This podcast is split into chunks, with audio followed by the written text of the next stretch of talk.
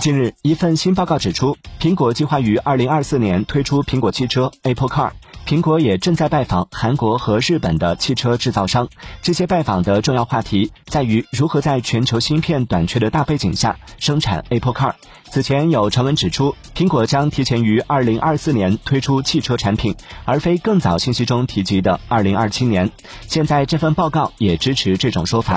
订阅关注网讯头条了解更多新鲜事。